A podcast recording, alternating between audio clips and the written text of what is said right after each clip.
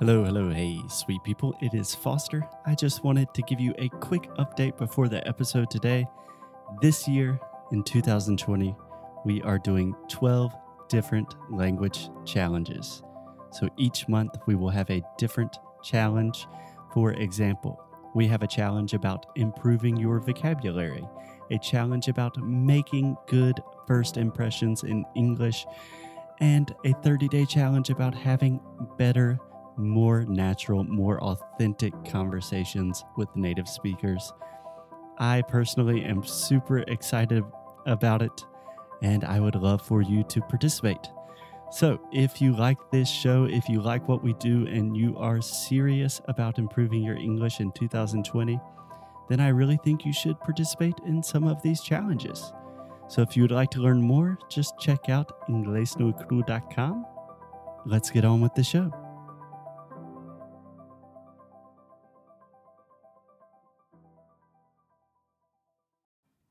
Oi, pessoal! Happy Tuesday! Hoje vou falar aqui sobre alguma das coisas maravilhosas sobre o Cambly. O Cambly, como vocês já sabem, é uma plataforma de inglês online. Só que, dependendo do seu nível, você pode filtrar o tipo de professor que você quer na plataforma. Então, vamos supor que você seja geólogo. Lá você vai encontrar vários assuntos e vários filtros, como eu já falei aqui, para você conversar com uma pessoa que também entenda desse assunto. Então, você que está querendo ficar mais específico na sua área de trabalho, ou se você tem algum assunto é, específico para comentar, para falar que queira melhorar, é só ir lá no Cambly. E o melhor de tudo é que você pode fazer uma aula de graça e testar essa plataforma. Então, vai lá cambly.com ou no aplicativo do Cambly, coloca seu e-mail, não precisa colocar cartão de crédito, nada, nada, nada, e coloca em referral code, que é o nosso cupom de desconto, inglês no e cru podcast. Então, dessa forma, você vai poder experimentar antes de tomar qualquer decisão. E a gente sabe, tem certeza que você vai adorar. Então, vai lá no Cambly. E now, on with the show.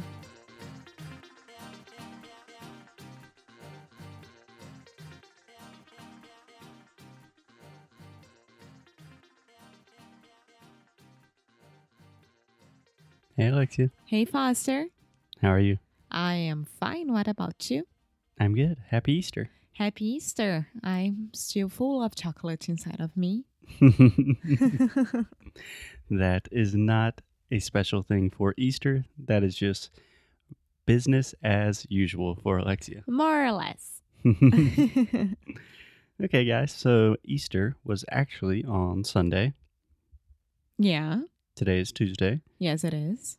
But we wanted to talk about Easter for you guys because this was Alexia's first Easter in the US. That's true. I already spent time here during the 4th of July, Mhm. Thanksgiving, Mhm. now Easter. I'm only missing Christmas time. Yeah, Christmas, Columbus Day, Martin Luther King Day, uh, Labor Day. All the holidays. we have a lot of holidays, but yes, I think Christmas is the only important, big, at least religious holiday that you're missing. Yeah. So tell me, Alexia, how was your first experience of Easter in the United States? it was not that different because with my family, we do almost the same things as you do going to church, Mhm. um, big lunch, and everyone come back comes back home really, really full and ready to sleep. Yeah, that pretty much describes our normal Easter here. So, first, I would like to ask you about the difference because I know there is one big difference. I spent one Easter with you and your dad in Brazil, and the biggest difference I noticed was with what you eat.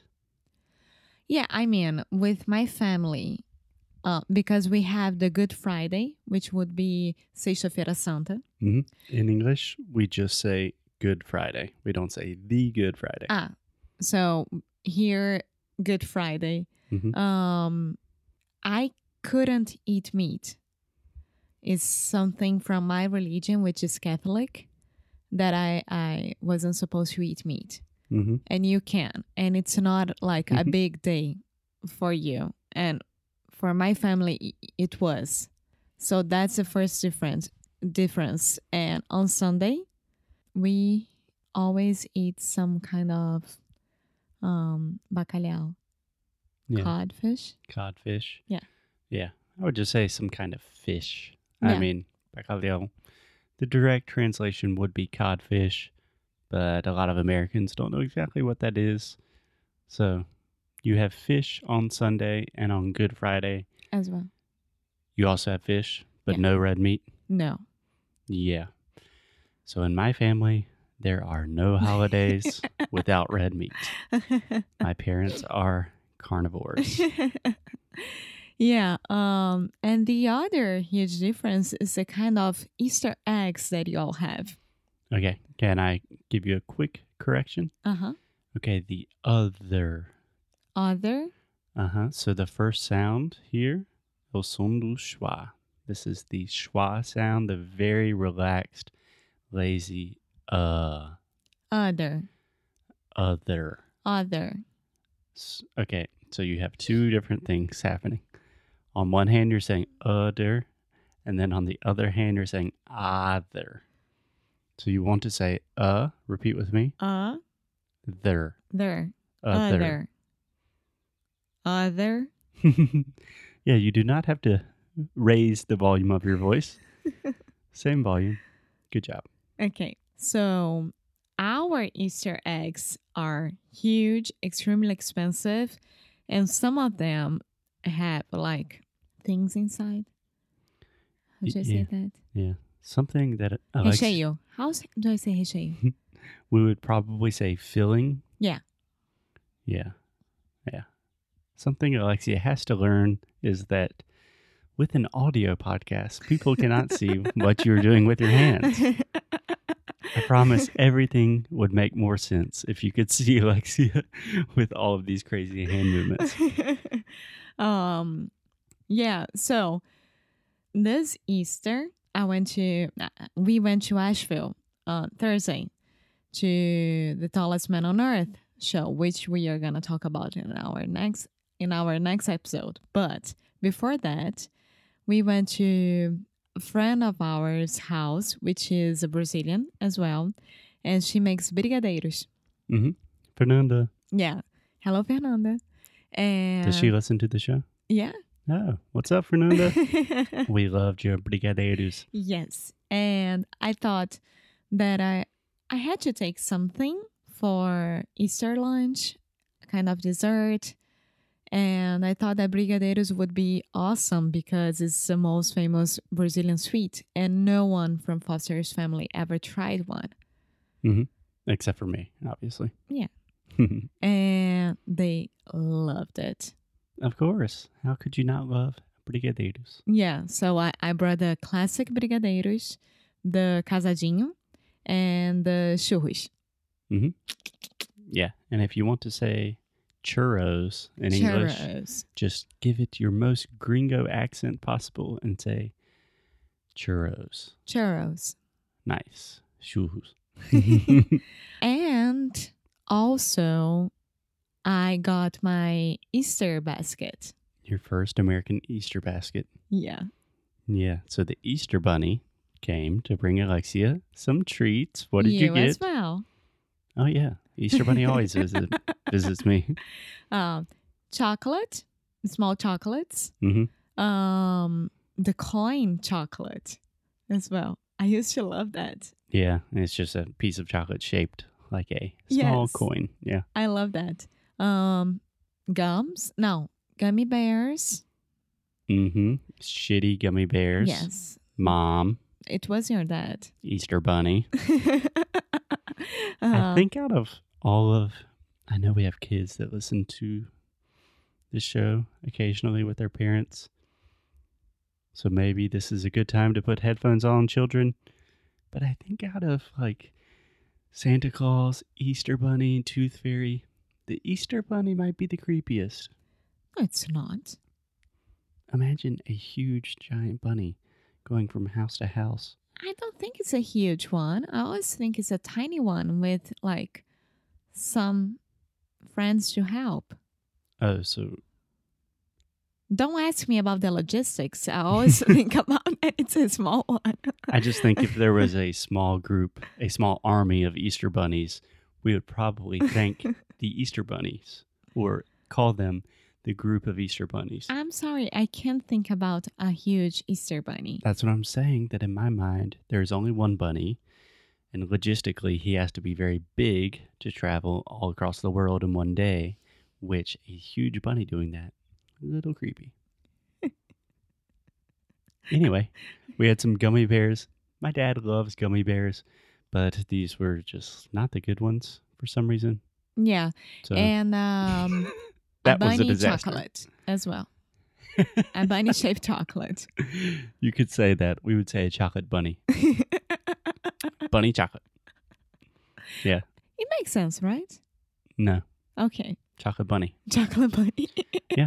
So, just some good vocabulary to finish off today. We have Easter. In general, we say Happy Easter. It's not like Christmas. We don't say Merry Christmas.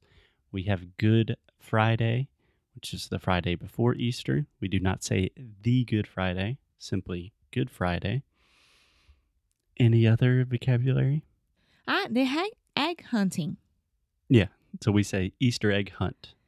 Easter egg hunt. Yes, we do not say hunting because then that really kind of gives the connotation of you're actually hunting. But it's true. You hunt for eggs. Yeah, but you're really just looking for eggs. I, I would love to You're, do that. you're not like you don't have a bow and arrow and you're trying to kill chickens. And these eggs are sometimes um, fulfilled.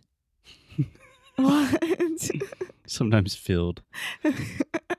Fulfilled is like you have fulfilled your responsibilities or you fulfilled your wildest dreams. And like Okay. realizado. you don't fulfill an Easter Easter egg. you feel? Yeah. You feel? You f- you feel No. now you're confusing me. Alex. You feel. you feel Mm-hmm.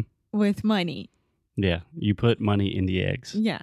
but normally just a little bit of money and it's normally just for like one or two special eggs. No, and the more you get, the more money you have. So I would love to play this game. Okay. Well, you have to wait a year to go on your next Easter egg hunt. Yes. So until then, Alexia, I'm just going to grab your money from your Easter egg. okay. Alexia's stealing my money and eating a lot of chocolate. It's another normal day here at no I don't steal your money. Stop We it. We'll see you tomorrow. Bye. Muito obrigada por ter escutado mais um episódio aqui do nosso Inglês Micro Rádio. E eu queria falar que a cada mês nós temos um challenge novo. E onde é que você pode achar esse challenge? Vá lá no inglesnecro.com. Aproveita e dá uma espiada em tudo que a gente está fazendo e de produtos novos, de preços super acessíveis e até coisas grátis que temos para vocês. Claro que quando a gente pensa em algum produto, a gente pensa em todos os níveis de pessoas né, de inglês que a gente pode oferecer e alcançar. Então, se você é básico, intermediário ou avançado, pode fazer. Nós aqui abrimos as- os braços para todos nós, para todos nós, né? Porque eu me incluo nessa, e acolhemos todo mundo.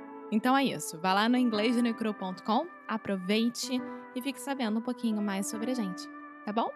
Te vejo no próximo episódio, hein? Bye!